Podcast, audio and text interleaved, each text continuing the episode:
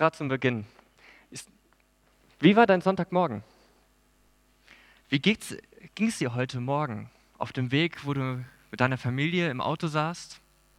Ich weiß nicht, ich glaube, viele kennen, also ich kenne es aus, aus meiner Gemeinde in Lemgo, weil habe ich von vielen gehört, ich habe es hier auch schon immer wieder gehört. So dieser Sonntagmorgen ist der Knackpunkt fürs Familienleben. Sonntagmorgen, da wo es ja eigentlich immer so, wo wir denken so, ja, wir fahren zum Gottesdienst, wir wollen Gott anbeten und Gott loben. Und Sonntagmorgen ist eigentlich der Morgen, wo alles anderes aussieht. Der Morgen, wo es auf einmal so Stress in der Familie geht. Die Kids, die sich einfach nicht beeilen, weil man pünktlich im Gottesdienst sein und die kommen einfach nicht in die Pette. Da ist ein Missverständnis auf einmal und es kracht. Ich glaube, viele von uns kennen das. Oder ist es eine andere, ganz andere Sache, die dich von der Woche beschäftigt? Der Frust über etwas, was gestern passiert ist. Der Frust über die Arbeitskollegen und du denkst eigentlich schon ein bisschen gar nicht hier im Gottesdienst, sondern bist gedanklich schon wieder am Morgen. Und nein, die Arbeit und die ganzen Arbeitskollegen. Hey, wir beschäftigen uns mit dem Wort Gottes. Und der Text zeigt mir nochmal so deutlich, hey, wenn wir uns mit Gott beschäftigen, da gibt es jemand, der was ganz dagegen hat. Und ich will dich ermutigen, bei dem, was gerade einfach in deinem Kopf noch sich so mit beschäftigt, einfach das mal wirklich versuchen zur Seite zu legen. Einfach mal gleich kurz nochmal jeder persönlich für sich vor Gott zu gehen und sagen, hey Gott, du weißt, wie es aussieht, du weißt, was passiert ist, hilf mir, dass ich dein Wort dass ich mich ganz auf dein Wort konzentrieren darf. Lass uns die Zeit kurz nehmen.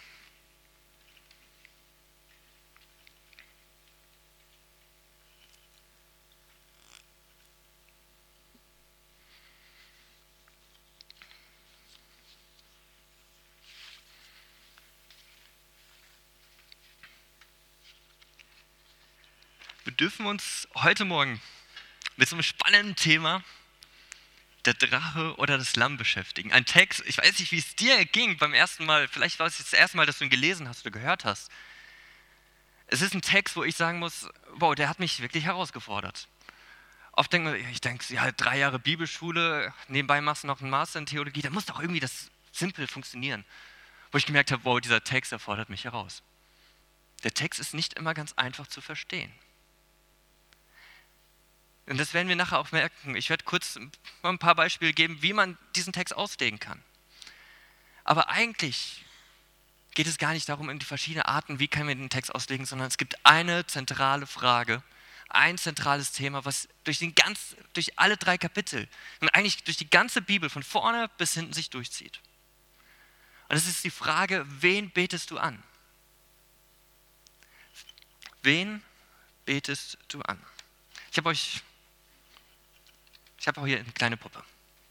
Also stell dir vor, das bist du. Machen wir die Hände mal runter. Du sitzt da so ganz gemütlich. Und jetzt ist die Frage zu dich, jetzt kommt diese Frage von diesem Prediger vorne, wen betest du an? Ah, das sollte nicht passieren. Solange ihr sitzen bleibt, ist gut, fallt nicht vorne weg. Es ist eine spannende Frage, wen bete ich an, weil es zeigt mir, wer mein Herr, mein König, mein Gott ist. Anbetung. Anbetung bedeutet eigentlich eine betende, eine bewundernde Verehrung. Wir Menschen sind ziemlich kreativ, wie wir das machen können. Wir haben festgestellt, wir Menschen, wir können vieles anbeten. Wir können einen Stein anbeten, wir können Bäume anbeten, wir können auch Häuser anbeten, vielleicht mehr oder weniger bewusst. Oder vielleicht einfach mal auch unser Auto als das haben, was wir anbeten. Ich habe ein kleines Auto mit dabei. Einfach mal ein bisschen runterzubrechen, ein bisschen praktisch zu machen. So ein Auto. Stell dir vor, das ist jetzt so, soll ein VW-Bulli sein. Passt gut, ich träume irgendwann einen VW zu haben, einen besten Bulli in T4. Aber da ist die Frage, hey, wie gehe ich mit meinem Auto um? Ist es mein Gott? Ja, nein? Um diese Frage zu beantworten, ist vielleicht auch die Frage notwendig, wie gehe ich im Alltag damit um? Wenn mein Auto mein Gott ist, dann werde ich alles dran setzen. Das, Hauptsache, es muss immer sauber, es muss gepflegt sein. Und wehe, da kommt einer rein, setzt sich in mein Auto, steigt aus und da ist ein Krümel Erde mit dabei. Uh, ich habe Leute kennengelernt, das ist, das ist wirklich ein Problem. Wo auf einmal das Auto ihr Gott ist. Es können andere Sachen sein. Das Haus, das Handy. Es kann auch du selber sein, der auf einmal vielleicht mehr bewusst oder unbewusst dein Gott ist.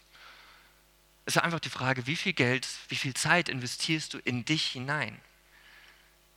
Nicht, ich will nicht sagen, hör auf, dich zu pflegen. Nein, sondern es gibt das andere, die andere Seite vom Pferd, wo Leute extrem viel Geld in sich hineinstecken. Ob es der Urlaub ist, ob irgendwelche Schönheitssachen oder was auch immer. Hauptsache, dir geht es gut, du stehst gut da. Hey, da muss ich mich fragen, hey, bist du dir selber zum Gott geworden? Betest du vielleicht dich selber an und nicht Gott? Wir als Christen sind ja immer so, wir sind fromm und sagen, ja klar, wenn es um Anbetung geht, ich bete Gott an. Aber ich habe, wir kamen immer lauter diese Frage in der Vorbereitung, hey, beten wir Christen wirklich den Gott, den wir in der Bibel haben, an? Oder beten wir nicht vielmehr einen Gott an, wie wir uns ihn gerne vorstellen? Ein Gott, wo wir uns bei der Bibel dann immer ganz schnell auf die Bücher aus dem Neuen Testament beziehen und sagen, hey, diesen Gott, den wir im Neuen Testament sehen, und dann nehmen wir mal die Offenbarung aus dem Neuen Testament mal schnell raus. Wir nehmen nur diesen liebenden Gott der Vergebung, der uns vergibt, wenn wir an ihn glauben. Oder glauben wir an den Gott der Bibel, der, der alles geschaffen hat, der gerecht und heilig ist und am Ende das Gericht kommt. Und wo jeder Mensch seine Knie vor ihm beugen muss. Und da ist meine Frage einfach an dich. Wen betest du an? Es geht mir gar nicht darum, jetzt irgendjemanden schlecht zu machen oder irgendwie zu sagen, hey, weißt du was, du, was du anbetest, ist völliger Blödsinn. Nein. Ich will euch einfach mal herausfordern, dass ihr mal für euch persönlich mal wirklich überlegt, wen bete ich an? Wofür schlägt mein Herz? Was ist mir heilig? Auf was kann ich absolut nicht verzichten?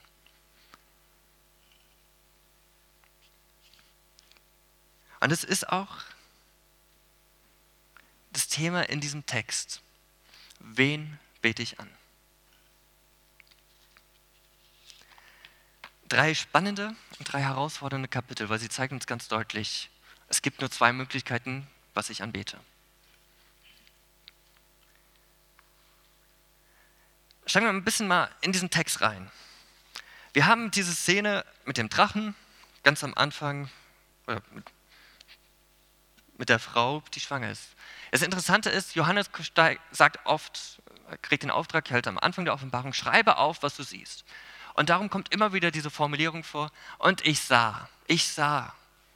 Das finden wir ganz oft, auch hier in diesem Text. Auffällig in diesem Kapitel 12 ist, dass Johannes anfängt, ich sah was Außergewöhnliches und Bedeutungsvolles. Das ist, wo wir auffassen, oh, okay, jetzt kommt hier was ganz Wichtiges. Und er beschreibt diese Frau, die in ihren Wehen liegt. Eine Frau, jetzt können wir überlegen, was kann das ganz darstellen? Die Frau steht für das Volk Israel. So verstehe ich den Text, für das Volk Israel. Warum, das erklärt sich auch dann im Laufe des Textes ja immer mehr.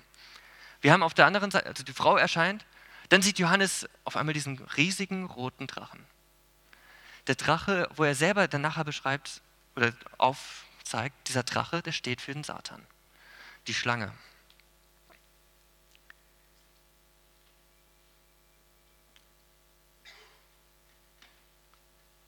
Die Schlange aus dem Garten Eden. Vielleicht sitzt du da und denkst, hey, dieser Konflikt geht ja weiter mit dem der Drache, der nur wartet darauf, dass die Geburt kommt und das Kind entreißen will. Und vielleicht sitzt du da und denkst, hey, was passiert hier eigentlich? Um diesen Text gut zu verstehen, um, um die Offenbarung zu verstehen, müssen wir auch immer wieder einen Blick ins Alte Testament werfen. Und das will ich kurz mit euch mal machen. So eine kurze kurzen Ausflug ins Alte Testament, um diesen Text besser zu verstehen um besser zu verstehen, warum es hier auch um Anbetung geht.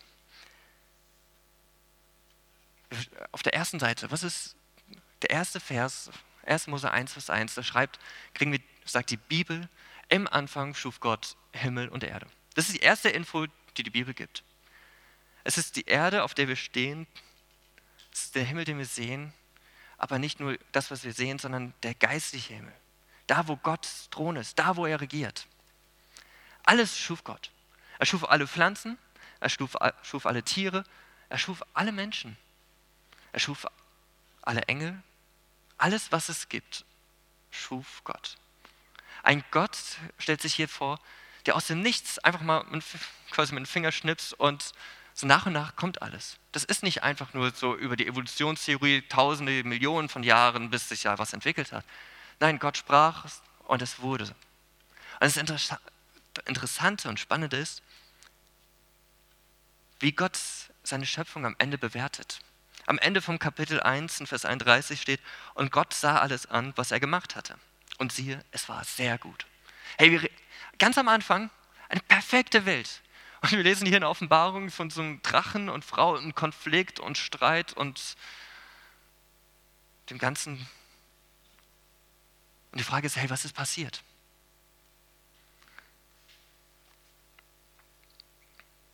Alles war perfekt. Gott hat am Anfang eine Erde geschaffen. Ein Römerbrief. Da steht, denn aus ihm und durch ihm und zu ihm hin sind alle Dinge, ihm sei die Herrlichkeit in Ewigkeit. Alles, was Gott geschaffen hat, dient von Anfang an zu seiner Herrlichkeit. Es geht nicht darum, dass Gott kommt und sagt, hey, ich mache jetzt eine Erde, damit du Mensch dich wohlfühlst, damit du die alle Ehre bekommst. Nein, es geht nicht um den Menschen in erster Linie, es geht um Gott. Gott steht im Mittelpunkt hierbei. Um ihn geht es. Alles ist dazu da, dass Gott, der sich in der Bibel offenbart, angebetet wird. Und jetzt ist die Frage, woher kommt dieser Drache? Woher kommt Satan? Wir Christen sind ja oft so, wir sagen, ja klar, Satan gibt es und Satan ist von Gott geschaffen und irgendwie kommen wir immer wieder in Konflikt, wie kann das sein? Die Bibel gibt uns eine gute, gibt, zeigt uns, wie der Satan, wie der Drache ganz am Anfang war. Ich lese Abzüge aus Hesekiel. Da schreibt der Prophet, du warst das vollendete Siegel, voller Weisheit und vollkommen an Schönheit. Du warst in Eden, dem Garten Gottes. Aus Edelsteine jeder Art war deine Decke. Du warst ein mit ausgebreiteten Flügeln schimmernder Cherub. Ein Cherub, ein Cherubim, das sind Engel, das sind eine bestimmte Sorte von Engel, die vor Gott sind. Und weiter heißt es, und ich hatte dich dazu gemacht, Gott hat den Engel, den Satan gemacht. Du warst auf Gottes heiligen Berg, mitten unter feurigen Steinen, gingst du einher. Vollkommen warst du in deinem Weg von dem Tage an, als du geschaffen wurdest. Also am Anfang war alles perfekt. Aber dann gibt es diesen kleinen letzten Nebensatz in, Vers, in dem Kapitel, bis ich Unrecht an dir fand. Das Problem war, dass es äh, diesem Engel nicht gereicht hat, einfach ein, einer der schönsten, einer der höchsten Engel zu sein, sondern wo er mehr wollte. Er wollte nicht unter Gott stehen, er wollte über Gott sein. In Jeremia geht der Prophet, äh, erzählt der Prophet, äh, Jesaja, Entschuldigung, in Jesaja erzählt er, wie der Wunsch von Satan da war, seinen Thron über Gott zu haben. Es reicht nicht gleich, er wollte über Gott stehen. Er wollte Gott sein. Wenn man überlegt, Gott schuf alles, er schuf jeden, jeden Engel, und er ist dieser eine Engel, der sagt, nee, ich will, ich will gar nicht mehr ein Geschöpf sein, ich will über dich stehen. Jetzt euch mal, setzt, versetzt euch mal in die Lage. Für alle, ich, ich habe früher gerne, vielleicht kennst du einen Age of Empires, ein alter Computer-Klassikspiel, Klassikspiel. Ein Strategiespiel, wo du quasi eigentlich bestimmt darfst, du baust deine ganze Stadt auf, du baust deine ganzen Armeen auf und du kämpfst gegen andere und du willst nachher der Herr über alles sein, der Welteroberer. Und wenn ich mir jetzt vorstelle, dieses kleines Männchen in diesem Spiel würde zu mir sagen, weißt du was, mach doch, was du willst, ich, ich entscheide jetzt, wo es lang geht. Da drücke ich einmal Delete-Knopf, zack, ist er weg. Das, das würde ich, nein.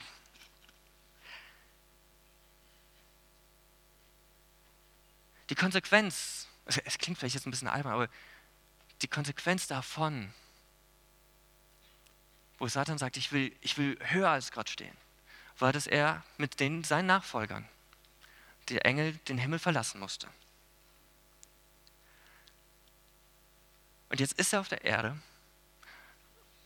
Zeitlich gesehen müssen wir irgendwo zwischen Schöpfung und doch vor dem Sündenfall sein. Irgendwo zwischen 1. Mose 1 und Kapitel 3. Irgendwie so dazwischen.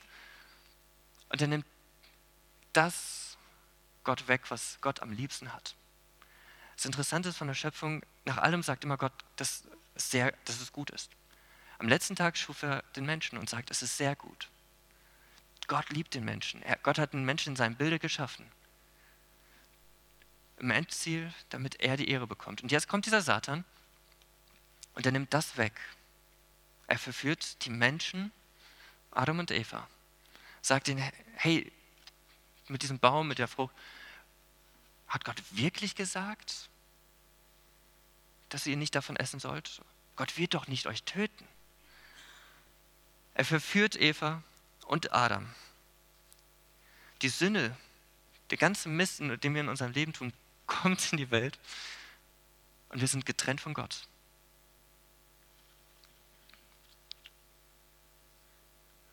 Das, was ich so toll finde, Gott ist nicht einfach nur da und sagt, oh Mist, jetzt sind meine Menschen weg.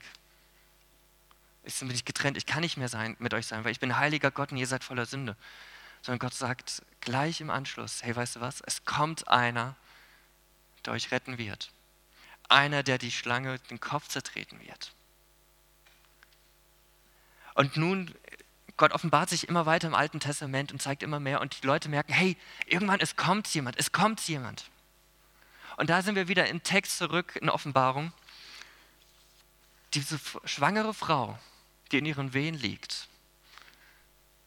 Israel, was die ganze Zeit wartet, nur wann kommt dieser Messias?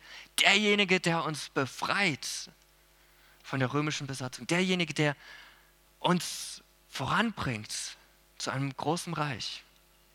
Und jetzt immer wieder aber die Leiden, die Schmerzen erleiden muss. Und dann haben wir die Situation, wie es hier beschrieben wird im Text, Vers 5. Da kommt endlich dieses Kind zur Welt. Doch kaum war das Kind zur Welt gekommen, wurde es zu Gott hinaufgenommen und vor seinem Thron gebracht. Das Kind war ein männlicher Nachkomme jener Sohn, von dem es in der Schrift heißt, dass er mit eisernem Zepter über alle Völker regieren wird. Lass uns nicht verrückt machen. Manchmal springt die Bibel oder packt die Bibel lange Zeiträume ganz kurz zusammen. Genauso wie hier. Es klingt nach so einem, so das Kind kommt raus und zack, weg ist es. Nein, was hier geschieht, sind 33 Jahre. Drei, ungefähr 33 Jahre. Jesus kommt auf die Welt. Das, was wir an Weihnachten feiern, wofür die Kinder schon wieder am Vorbereiten sind, um diese gute Botschaft zu verkündigen.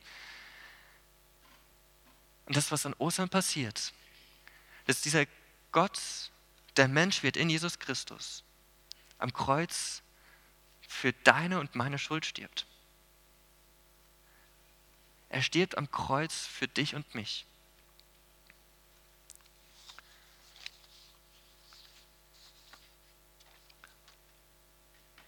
Er stirbt und steht wieder auf und später die Himmelfahrt Christi.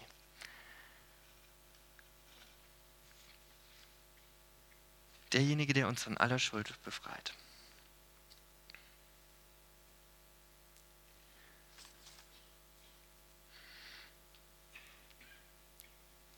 Wir haben im Text, geht's, ich werd, keine Sorge, ich werde jetzt nicht jeden Vers für Vers so gründlich mit euch durchgehen, dafür reicht die Zeit nicht und ich glaube, früher oder später werde ich Hunger haben und werde was essen wollen. Aber ich will mit euch noch groß diese grobe Züge durchgehen, wo es deutlich wird, hey, dein Leben hier auf Erden dient eigentlich zur Anbetung dessen, diesem heiligen großen Gott, der für deine und meine Schuld gestorben ist.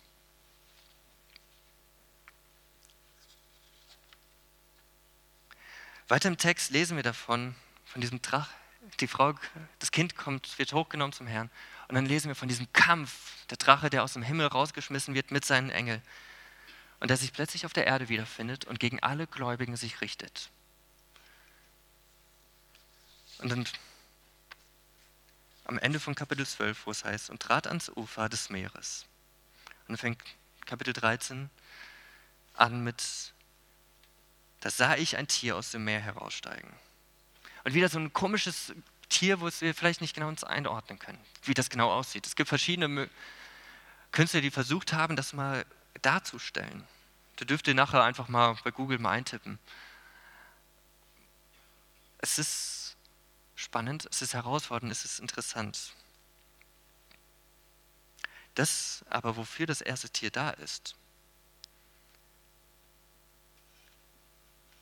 ist eigentlich nur dazu da, um Gott die, die Ehre, die Anbetung wegzunehmen. Wir, wir haben in dem Text, es steht ja im Text, dass der Drache diesem ersten Tier mit außergewöhnlicher Macht ausstattet. Nein, er gibt nicht nur Macht, sondern sagt, hey, weißt du was, du darfst hier über die Erde drohen. Er verzichtet auf seinen Thron, Hauptsache das erste Tier soll angebetet werden. Und die Reaktion, die Prophezeiung davon, was wir in Kapitel, Vers 3 bis 4 lesen. Die ganze Welt staunte darüber und ließ sich völlig in den Bann des Tieres ziehen. Alle beteten den Drachen an, weil er es war, von dem das Tier seine Macht erhalten hatte. Aber auch das Tier beten, beteten sie an. Und sie sagen, wer kann sich mit dem Tier vergleichen? Und wer dürfte es wagen, sich ihm zu widersetzen? Hey Leute, was hier passiert, ist eigentlich das, was Satan von Anfang an geplant hat. Er will, dass wir Menschen nicht mehr Gott anbeten. Er will, dass wir von Gott weggucken, dass die Menschen nur noch ihn anbeten. Auf einmal dieses Geschöpf, was sagt, hey, weißt du was, ich will dich noch einmal ärgern. Ich will noch einmal, dass nicht Gott angebetet wird, sondern ich will, dass die Leute mich anbeten. Es zeigt eine Menschheit, die, in der die meisten nichts von Gott wissen. Sie beten den Drachen und das Tier an. Und dann die Frage, Aussage, keiner kann sich mit ihm vergleichen. Ein Drache, was geschaffen ist, sagt, hey, weißt du was, niemand kann sich mit uns vergleichen und nimmt Gott, der Schöpfer von allem, komplett raus. Wir lesen später weiter im Kapitel 13 von dem zweiten Tier, das kommt, das aus der Erde kommt. Seine Aufgabe ist da, damit noch mehr die Menschen noch überzeugter diesem ersten Tier folgen und dann beten. Und es sind verschiedene Zeichen, die kommen werden. Und das ist halt das Spannende in diesem Kapitel. Es gibt verschiedene Auslegungsmöglichkeiten, verschiedene Auslegungsvarianten. Aber im Endeffekt geht es hier um diese eine Frage, wen betest du an? Die eine Auslegungsvariante, ich, ich will einfach nur kurz zwei, ganz kurz vorstellen. Die eine Auslegungsvariante ist, wo die sagen, hey, dieses Tier, dieser Drache, der erinnert an Daniel Kapitel 7. Da kommen vier Tiere, der Prophet Daniel, vier Tiere, die kommen, vier Reiche, die auferstehen werden, nach und nach. Und äh, bevor es überhaupt die Griechen und die Römer gab, hat Daniel vorhergesagt, es kommen diese Länder und sie werden die Weltherren sein. Und wo Leute denken, ja, ey, das Römische Reich und dieser Drache, das passt gut zusammen. Und sie legen das Ganze so aus, dass das Ganze das Römische Reich symbolisiert. Das erste Tier, die militärische Macht, die kommt. Das zweite Tier, die wirtschaftliche Macht. Und alles zieht sich in diesen Bann, in dem, ins Geld und ins, in die Erhabenheit des Militärs, die Kraft des Landes. Ein Argument, was sehr für diese Richtung spricht, ist auch das, was geschichtlich passiert ist. Wir haben am Ende von Kapitel 13 ist ja zu lesen, dass die Leute nichts verkaufen und kaufen konnten ohne dieses Zeichen. Diese Auslegungsvariante mit dem Römischen Reich geht davon aus, dass teilweise das Ganze schon passiert ist. Dass es schon so ist. Das Interessante ist, dass zur, damals Kaiser Nero und die anderen Kaiser gab es diesen Kaiserkult. Und da war es üblich, du konntest nichts verkaufen oder kaufen, wenn du nicht den Zettel hattest, wo drauf stand, dass du den Kaiser angebetet hast. Eine andere Variante oder eine andere Auslegung dazu ist, dass man nicht, dass man davon ausgeht, bis Kapitel, bis Vers 5, wir haben Jesus, das Leben Jesu, und ab Vers 5 ist das Ganze, was zukünftig passieren wird. Den, wir haben immer wieder diese Zahl gehört, äh, dreieinhalb Jahre. Und wo man davon ausgeht, hey, dann geht es hier darum, was am Ende passiert, in dieser Trübsalzeit. Da kommt dann der erste, das erste Tier, was als Antichrist da dann identifiziert wird. Und das zweite Tier ein Prophet, das dazu da ist, dass der Antichrist mehr angebetet wird. Vieles von dem, was, nichtsdestotrotz egal, in welche Richtung es geht, vieles, was wir jetzt schon auf der Erde erleben, erinnert mich sehr stark an diese Kapitel. Wo wir merken, ja, egal, egal welche Richtung man glaubt, es gibt diesen Kampf heute schon, wen betest du an?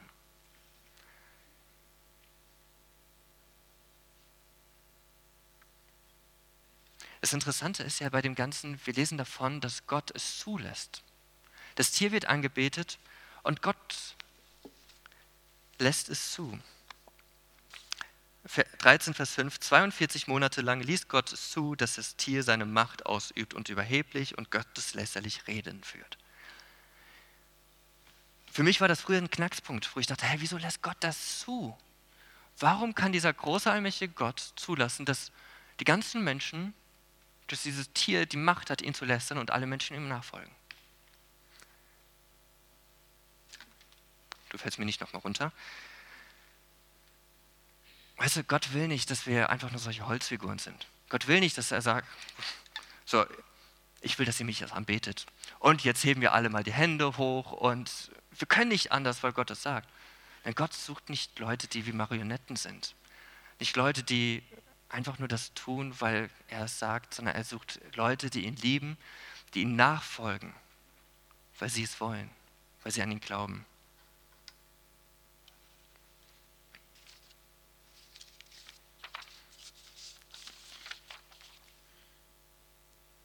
Gott ist hier, der zeigt sich ganz deutlich als der erhabene Gott. Egal was auf der Erde passiert, ich bin und ich bleibe der Gott, der alles in seiner Hand hat, in meiner Hand hat. Er ist es, der Satan sagt, hey, weißt du was? Du hast hier, okay, ich gebe dir einen Freiraum, aber ich, du kannst nur so viel machen, wie ich es zulasse. Und Gott will nicht, dass er Marionetten, Gott will, dass, will Nachfolger haben, die ihn lieben und aus freien Stücken es machen. Nicht, weil du musst, sondern weil du willst. Das ist genauso wie bei dem Computerspiel, was ich vorhin erwähnte. Weißt, wenn ich jetzt, ich, das ist auch doof, wenn ich sage, so jetzt alle anbeten und alle fallen immer vor mir auf die Knie. Äh, toll, die können ja nicht anders.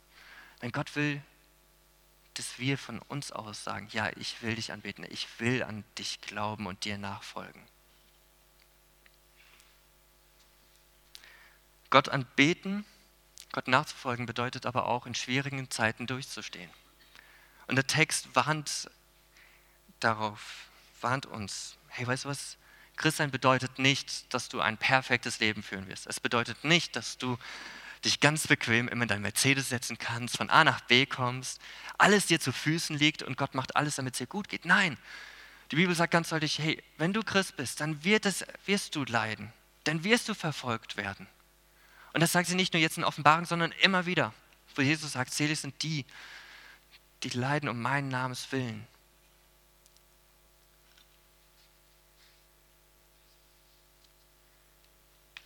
Dein Leben, wenn du sagst, hey, ich folge Gott nach, dann gehört 24 Stunden am Tag, sieben Tage die Woche, 365 Tage im Jahr, dein Leben ganz Gott. Und wir erleben diesen Gott, der sagt, hey, was ist, ich entscheide, was passiert wenn jemand ins Gefängnis kommt, dann ist er dazu bestimmt. Und dann müssen wir einfach sagen, ja, hey, es geht hier in meinem Leben nicht darum, dass es mir gut geht, sondern in erster Linie geht es darum, dass Gott angebetet wird. Und dann frag, ist die große Herausforderung für uns in schwierigen Situationen, vielleicht nicht Gefängnis, vielleicht sind es andere Probleme im Alltag. Wie gehe ich damit um? Wenn auf einmal irgendwas in der Gemeinde nicht so läuft, wie es laufen, wie man sich wünscht, dass es läuft. Verhalte ich mich trotzdem noch so, wie ein Kind Gottes sich verhält? bringe ich die Ehre, bringe ich die Leute, meine Mitmenschen dazu, trotzdem noch weiter Gott mehr anzubeten und halte ich in Schwierigkeiten durch. Gott will keine Fans haben. Gott will nicht Leute haben, die schreien vor der Bühne stehen und sagen, ja, du bist der große Gott. Und es wird schwer und sagen, oh, weißt du was, ich muss doch mal gerade noch mal woanders hingehen. Nein, Gott sucht Leute, die nachfolgen, die sagen, ja, ich bin bereit, egal was es kostet, dir nachzugehen und dich anzubeten, weil du der große, allmächtige Gott bist. Und so finden wir das auch wieder in Kapitel 14. Das Lamm. Jesus Christus, der immer wieder als das Lamm gezeigt wird. Mit den 144.000 Menschen, die ihn anbeten, ihn Lob singen. Wen betest du an? Betest du den Drachen an? Das ist eigentlich alles, was nicht zu Gottes Anbetung führt. Alles andere, was nicht Gott anbetet, betet eigentlich den Drachen an. Und das ist für uns die schwere Herausforderung. Mal vielleicht selber ehrlich zu sein zu sich selbst und zu prüfen, wie sieht es in meinem Leben aus? Wen bete ich an? Bete ich den Gott, der alles geschaffen hat? Der heilige, gerechte Gott. Derjenige, der für meine Schuld am Kreuz gestorben ist. Zeigt sich das in meinem Leben? Und wo in meinem Leben zeigt sich vielleicht das nicht? Jakobus schreibt in seinem Brief, Freundschaft mit der Welt ist Feindschaft mit Gott. Hey, Gott sagt, du kannst nicht hier mit dem einen Fuß stehen in der Welt und mit dem anderen im Glauben. Das geht nicht. Entweder bist du für Gott oder du bist gegen Gott. Wen betest du an?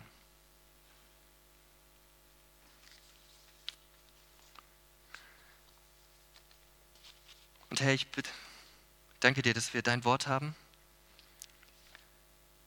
dass wir dich besser kennenlernen dürfen dadurch. Und ich bitte dich für jeden von uns, dass wir uns einfach wirklich Mut fassen können, um uns selber ehrlich mal zu fragen und hinterfragen, wen bete ich an? Zeigt sich in unserem Leben, dass wir dich anbeten.